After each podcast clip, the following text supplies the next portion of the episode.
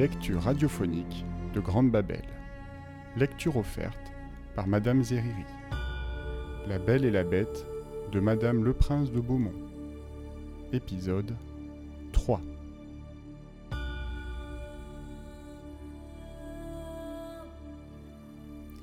La belle, s'éveillant, raconta ce songe à son père, et quoiqu'il le consolât un peu, cela ne l'empêcha pas de jeter de grands cris quand il fallut se séparer de sa chère fille. Lorsqu'il fut parti, la belle s'assit dans la grande salle et se mit à pleurer aussi. Mais comme elle avait beaucoup de courage, elle se recommanda à Dieu et résolut de ne point se chagriner pour le peu de temps qu'elle avait à vivre, car elle croyait fermement que la bête la mangerait le soir. Elle résolut de se promener en attendant et de visiter ce beau château. Elle ne pouvait s'empêcher d'en admirer la beauté. Mais elle fut bien surprise de trouver une porte sur laquelle il y avait écrit Appartement de la Belle. Elle ouvrit cette porte avec précipitation et fut éblouie de la magnificence qui y régnait. Mais ce qui frappa le plus sa vue fut une grande bibliothèque, un clavecin et plusieurs livres de musique. On ne veut pas que je m'ennuie dit-elle tout bas. Elle pensa ensuite. Si je n'avais qu'un jour à demeurer ici, on ne m'aurait pas ainsi pourvu. Cette pensée ranima son courage. Elle ouvrit la bibliothèque et vit un livre où il y avait écrit en lettres d'or Souhaitez, commandez, vous êtes ici la reine et la maîtresse. Hélas, dit-elle en soupirant, je ne souhaite rien que de voir mon pauvre père et de savoir ce qu'il fait à présent. Elle avait dit cela en elle-même. Quelle fut sa surprise, en jetant les yeux sur un grand miroir, d'y voir sa maison où son père arrivait avec un visage extrêmement triste. Ses sœurs venaient au-devant de lui, et malgré les grimaces qu'elles faisaient pour paraître affligées, la joie qu'elles avaient de la perte de leur sœur paraissait sur leur visage. Un moment après, tout cela disparut, et la belle ne put s'empêcher de penser que la bête était bien complaisante et qu'elle n'avait rien à craindre. À midi, elle trouva la table mise. Et pendant son dîner, elle entendit un excellent concert, quoiqu'elle ne vit personne. Le soir, comme elle allait se mettre à table, elle entendit le bruit que faisait la bête et ne put s'empêcher de frémir. La belle, lui dit ce monstre, voulez-vous bien que je vous voie souper? Vous êtes le maître répondit la belle en tremblant. Non, reprit la bête. Il n'y a ici de maîtresse que vous. Vous n'avez qu'à me dire de m'en aller si je vous ennuie. Je sortirai tout de suite. Dites-moi, n'est-ce pas que vous me trouvez bien laid? Cela est vrai, dit la belle, car je ne sais pas mentir. Mais je crois que vous êtes fort bon. Vous avez raison, dit le monstre. Mais outre que je suis laid, je n'ai point d'esprit. Je sais bien que je ne suis qu'une bête. On n'est pas bête, reprit la belle, quand on croit n'avoir point d'esprit. Un sot n'a jamais su cela. Mangez donc, la belle, dit le monstre, et tâchez de ne point vous ennuyer dans votre maison, car tout ceci est à vous, et j'aurais du chagrin si vous n'étiez pas contente. Vous avez bien de la bonté, dit la belle. Je vous assure que je suis contente de votre cœur. Quand j'y pense, vous ne me paraissez plus si laid. Oh dame, oui, répondit la bête. J'ai le cœur bon, mais je suis un monstre.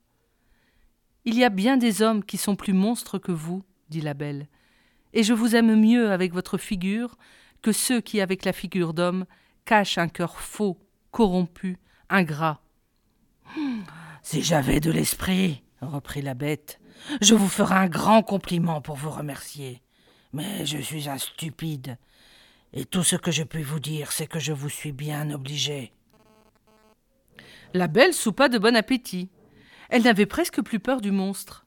Mais elle manqua mourir de frayeur lorsqu'il lui dit La belle, voulez-vous être ma femme?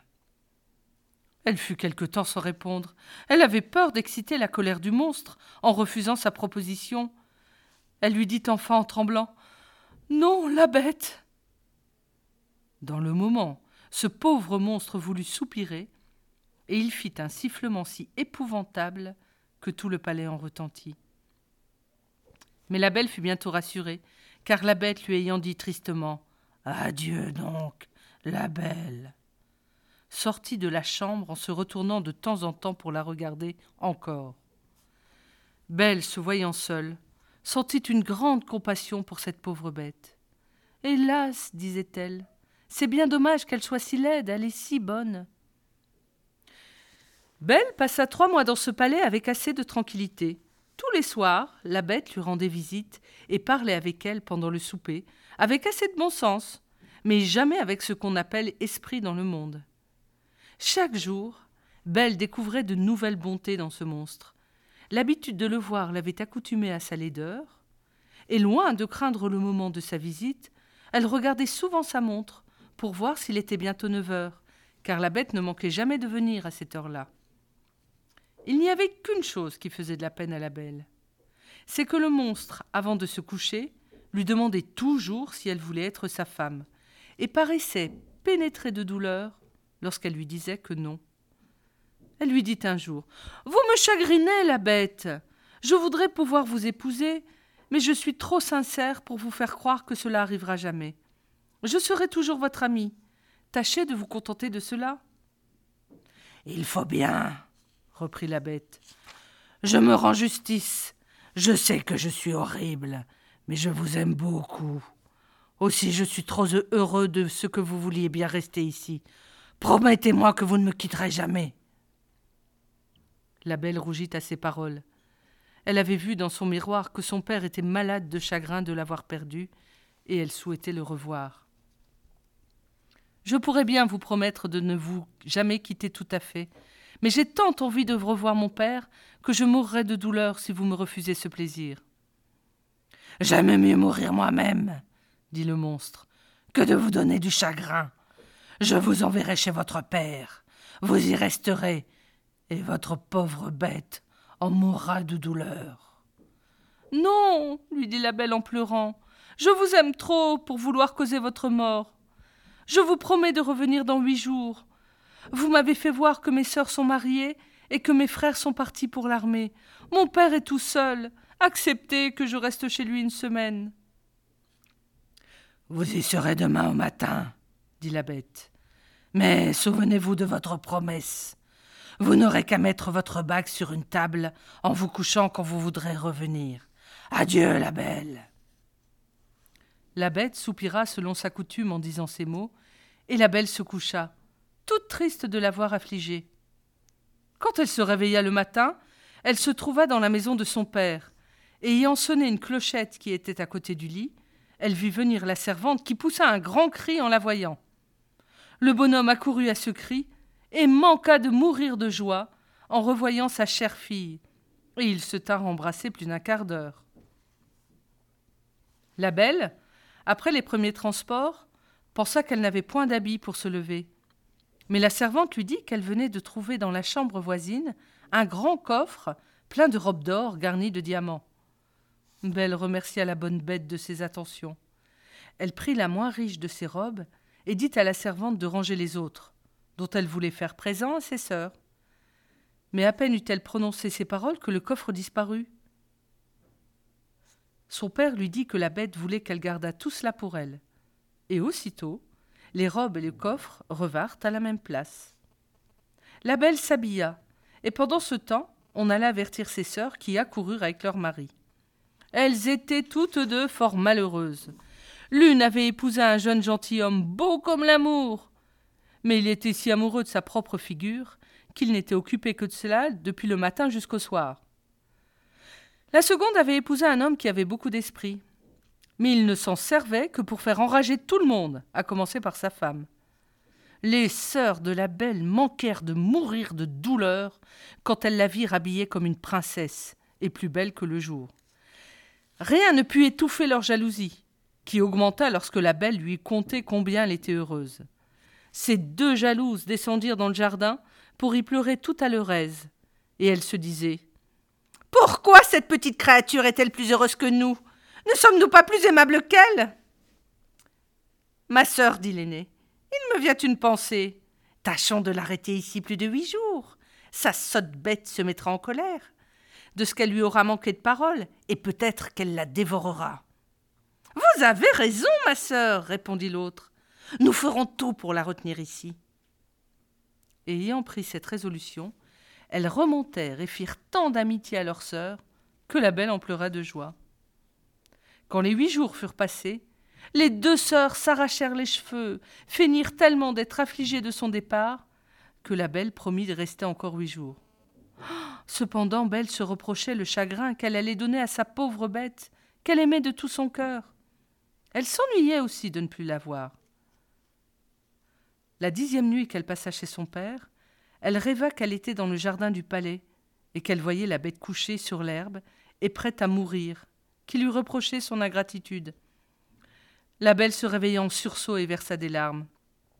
Ne suis-je pas bien méchante, dit-elle, de donner du chagrin à une bête qui a pour moi tant de complaisance? Est-ce sa faute si elle est si laide, si elle a peu d'esprit? Elle est bonne, cela vaut mieux que tout le reste. Pourquoi n'ai-je pas voulu l'épouser? Je serais plus heureuse avec elle que mes sœurs avec leur mari. Ce n'est ni la beauté ni l'esprit d'un mari qui rendent une femme contente, c'est la bonté du caractère, la vertu, et la bête a toutes ces bonnes qualités. Je n'ai point d'amour pour elle, mais j'ai de l'estime, de l'amitié et de la reconnaissance. Allons, il ne faut pas la rendre malheureuse. Je me reprocherai toute ma vie mon ingratitude. À ces mots, Belle se lève, met sa bague sur la table et revient se coucher. À peine fut-elle dans son lit qu'elle s'endormit. Quand elle se réveilla le matin, elle vit avec joie qu'elle était dans le palais de la bête. Elle s'habilla magnifiquement pour lui plaire, et s'ennuya à mourir toute la journée en attendant neuf heures du soir. Mais l'horloge eut beau sonner, la bête ne parut point. La belle alors craignit d'avoir causé sa mort. Elle courut tout le palais en jetant de grands cris, elle était au désespoir. Après avoir cherché partout, elle se souvint de son rêve, et courut dans le jardin vers le canal où elle l'avait vue en dormant. Elle trouva la pauvre bête étendue, sans connaissance, et crut qu'elle était morte. Elle se jeta sur son corps sans avoir horreur de sa figure, et sentant que son cœur battait encore, elle prit de l'eau dans le canal et lui en jeta sur la tête. La bête ouvrit les yeux et dit à la belle Vous avez oublié votre promesse. Le chagrin de vous avoir perdu m'a fait résoudre à me laisser mourir de faim. Mais je meurs content, puisque j'ai le plaisir de vous revoir, encore une fois. Non, ma chère bête, vous ne mourrez point, lui dit la belle. Vous vivrez pour devenir mon époux. Dès ce moment, je vous donne ma main, et jure que je ne serai qu'à vous. Hélas, je croyais n'avoir que de l'amitié pour vous. Mais la douleur que je sens me fait voir que je ne pourrai vivre sans vous voir. À peine la belle eut-elle prononcé ces paroles, qu'elle vit le château brillant de lumière. Les feux d'artifice, la musique, tout lui annonçait une fête mais toutes ces beautés n'arrêtèrent point sa vue. Elle se retourna vers sa chère bête, dont l'état faisait frémir. Oh, quelle ne fut pas sa surprise La bête avait disparu, et elle ne vit plus à ses pieds qu'un prince plus beau que l'amour, qui la remerciait d'avoir rompu son enchantement. Quoique ce prince méritât toute son attention, elle ne put s'empêcher de lui demander où était la bête. Vous la voyez à vos pieds lui dit le prince. Une méchante fée m'avait condamné à rester sous cette figure jusqu'à ce qu'une belle fille consentît à m'épouser, et elle m'avait défendu de faire paraître mon esprit. Ainsi, il n'y avait que vous dans le monde pour vous laisser toucher par la bonté de mon caractère. En vous offrant ma couronne, je ne puis m'acquitter des obligations que j'ai pour vous. La belle, agréablement surprise, donna la main à ce beau prince pour le relever. Ils allèrent ensemble au château, et la belle manqua mourir de joie en trouvant dans la grande salle son père et toute sa famille, que la belle dame qui lui était apparue en songe avait transportée au château. Belle, lui dit cette dame, qui était une grande fée, venez recevoir la récompense de votre bon choix.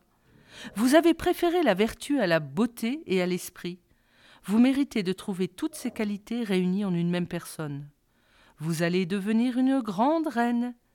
J'espère que le trône ne détruira pas vos vertus. Pour vous, mesdemoiselles, dit la fée aux deux sœurs de Belle, je connais votre cœur et toute la malice qu'il renferme. Devenez deux statues, mais conservez toute votre raison sous la pierre qui vous enveloppera.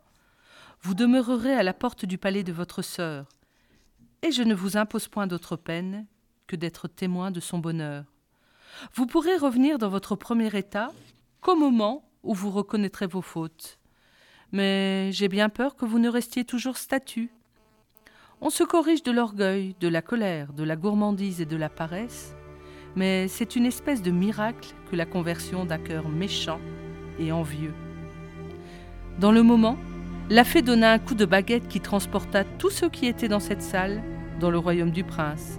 Ses sujets le virent avec joie, et il épousa Belle, qui vécut avec lui fort longtemps, et dans un bonheur parfait, parce qu'il était fondé sur la vertu.